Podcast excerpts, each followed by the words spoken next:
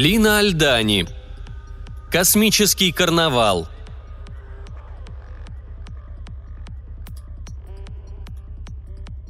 В кабине космического корабля было очень жарко. Все трое, Рулк, Дзион и командир, испытывали непривычное нервное напряжение. Равномерное негромкое гудение приборов эту нервозность лишь усиливало. «Опустить рычаг!» – приказал командир Дзиону. «Быстрее же, быстрее!» Но Дзиона била мелкая дрожь, и ему никак не удавалось сжать непослушной рукой рычаг. Командир оттолкнул его и сам сел за пульт управления. Он схватился за рычаг и резко его отжал. Все осталось по-прежнему, ровным счетом ничего не произошло, разве что в кабине стало немного прохладнее, но командира не покидало чувство тревоги. «Включи экран», — приказал он Зиону. Тот нажал на кнопку, и сферический экран, плававший в центре навигационной кабины, ярко засветился — «Эксперимент удался!» – радостно воскликнул командир. «Мы вошли в параллельное пространство. Ученые не ошиблись». «Значит, можно возвращаться?» – робко спросил Рулк. «Да ты с ума сошел!» – воскликнул командир. «Ведь перед нами была поставлена не одна, а две задачи. Пока мы лишь установили, что бортовое гиперразмерное устройство может вести нас в параллельное пространство – но осталась еще вторая задача – произвести предварительное обследование планет Солнечной системы, не совершая на них посадки. Вот когда мы выполним это, можно будет со спокойной совестью возвращаться. Командир тщательно проверил пульт управления и отдал Зиону новый приказ. «Направление – ближайшая от нас планета. Включи гиперпульсионный двигатель. Маска лежала на столе, и казалось, будто она ехидно ухмыляется. Увы, удачной ее никак не назовешь. Даже ребятишки из детского сада не нашли бы ее занятной. Стефана с досадой стукнул кулаком по склеенным кускам папье-маше. Потом тяжело поднялся, у него закружилась голова, а глаза прямо-таки слепались от усталости. Он посмотрел на часы, скоро полночь, отец и мать уже давно спят. А он все еще мучается над непослушными кусками папье-маше. Он первый ученик в классе. Учителя говорят, что он наделен живым воображением и душой артиста, а вот сделать интересную маску ему никак не удается. Между тем, в его родном городке Пьевелунга никто лучше его не лепит фигурки из глины и воска. Нет, он должен, он просто обязан придумать совершенно необыкновенную маску, чтобы в ней были и реальность, и выдумка, и фантазия. Иначе первой премии ему не видать. А он так о ней мечтает – Три дня назад директор вызвал его и еще шесть лучших учеников и поручил им отстоять честь школы на карнавале масок. В Пьеве Лунга это один из самых любимых праздников. На него толпами стекаются и горожане, и жители ближайших селений. В нем принимают участие художники, ремесленники, школьники, студенты, все, у кого есть способности к лепке и рисованию, и, конечно же, вдохновение – Учителя и товарищи дружно уверяли Стефана, что и тем, и другим Бог его не обделил. Почему же сейчас, в этот вечер, он не испытывает ни малейшего вдохновения и ничто остроумное, яркое, как назло, не идет ему на ум? Стефана было совсем отчаялся. И тут часы в доме пробили двенадцать. Эхом отозвались удары церковного колокола. Стефана поднял глаза и вдруг в чернильной тьме окна увидел голову совы, огромную голову этой ночной птицы – Стефанов вскочил. «О, Господи!» – пробормотал он, судорожно протирая глаза. «Видно, у меня уже галлюцинация от усталости». И тут его осенило. Он радостно прищелкнул пальцами. Какая разница, настоящая ли это сова, или же птица ему только померещилась? Важно, что теперь он знает, какую сделать маску. С удвоенной энергией он снова принялся за работу. Сделал основу из папье-маше, придав ей форму совиной головы и тщательно проклеил – Потом стал рыться в комоде в поисках каких-нибудь перьев, но только настоящих. Однако ничего подходящего так и не нашел. Тут к нему вернулась вся его прежняя изобретательность. Он пробрался в кабинет отца и вскоре вернулся оттуда с чучелом фазана. Этот охотничий трофей составлял гордость отца.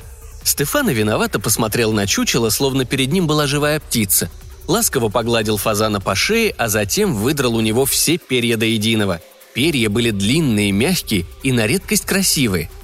Стефана не составило большого труда приклеить их к основе из папье-маше. Под его умелыми пальцами рождалась удивительная полуреальная полуфантастическая птица. Особенно удачным получился клюв. Стефану удалось придать ему все цвета и оттенки клюва живого фазана.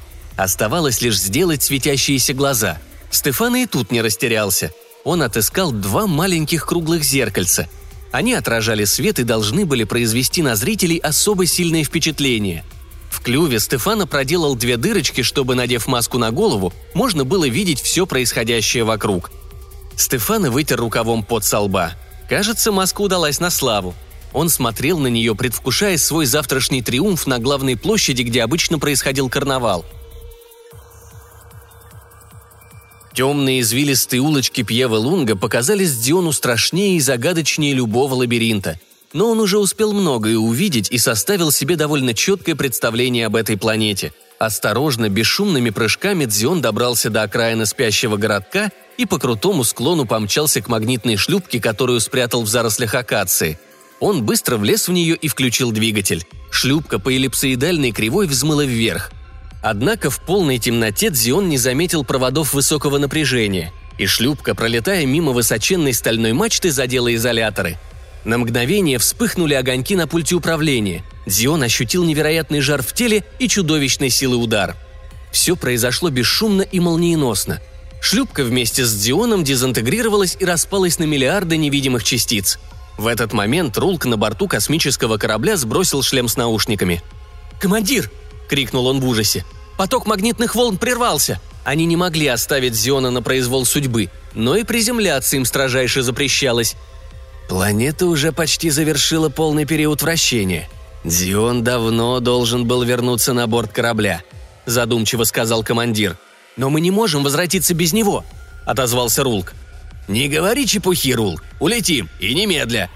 «Без Диона? Может, у него неполадки с двигателем, и к тому же одновременно мог выйти из строя передатчик. Вот он и не сумел с нами связаться. Разрешите мне отправиться на поиски». «Не говори чепухи, Рулк», — повторил командир. «К несчастью, мы не сможем спасти Дзиона. Планета оказалась обитаемой, а Дзион по легкомыслию не взял даже пояса невидимки. Его наверняка поймали жители этой планеты». «Я отправлюсь на поиски Дзиона», — не сдавался Рулк. «Да ты рехнулся!» Но Рулк упрямо стоял на своем. Командир задумался, потом устало махнул рукой. Рулк бросился вниз по лесенке в отсек, где находилась спасательная шлюпка. В центре площади был воздвигнут трехметровый помост. За длинным столом восседало 12 членов жюри. Одна за другим на помост выходили маски. Постояв несколько секунд перед жюри, они спускались по лесенке и смешивались с толпой, запрудившей площадь. С балконов и окон свисали яркие флаги. Треск кастаньет сливался с мелодичными звуками гитар и мандолин. Но стоило взойти на помост очередной маски, как все звуки заглушали громкие крики одобрения или недовольный гул сотен голосов.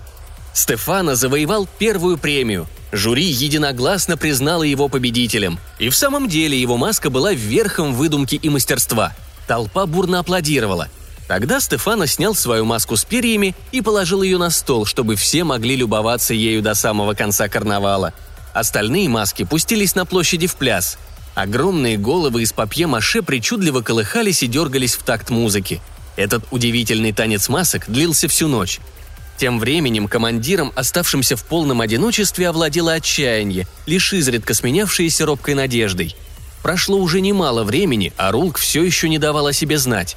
Но вот на экране радара замигала светящаяся точка.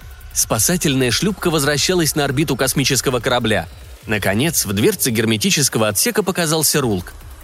«Ну, где же Дзион?» – прохрипел командир. Рулк устало прислонился к стене. «Его уже нет в живых», – прерывающимся голосом ответил он. «Эти безжалостные убийцы выкололи ему глаза». «В своем ли ты уме, Рул? Быть того не может!» «Увы, это правда, командир. Я сам видел отрубленную голову Дзиона. Вместо глаз ему вставили два круглых сверкающих камня. Бедный Дзион». Рулк всхлипнул. Его отрубленная голова лежала на грубом примитивном алтаре, а вокруг невообразимо чудовищные существа – иступленно дергались в каком-то неизвестном мне ритуальном танце –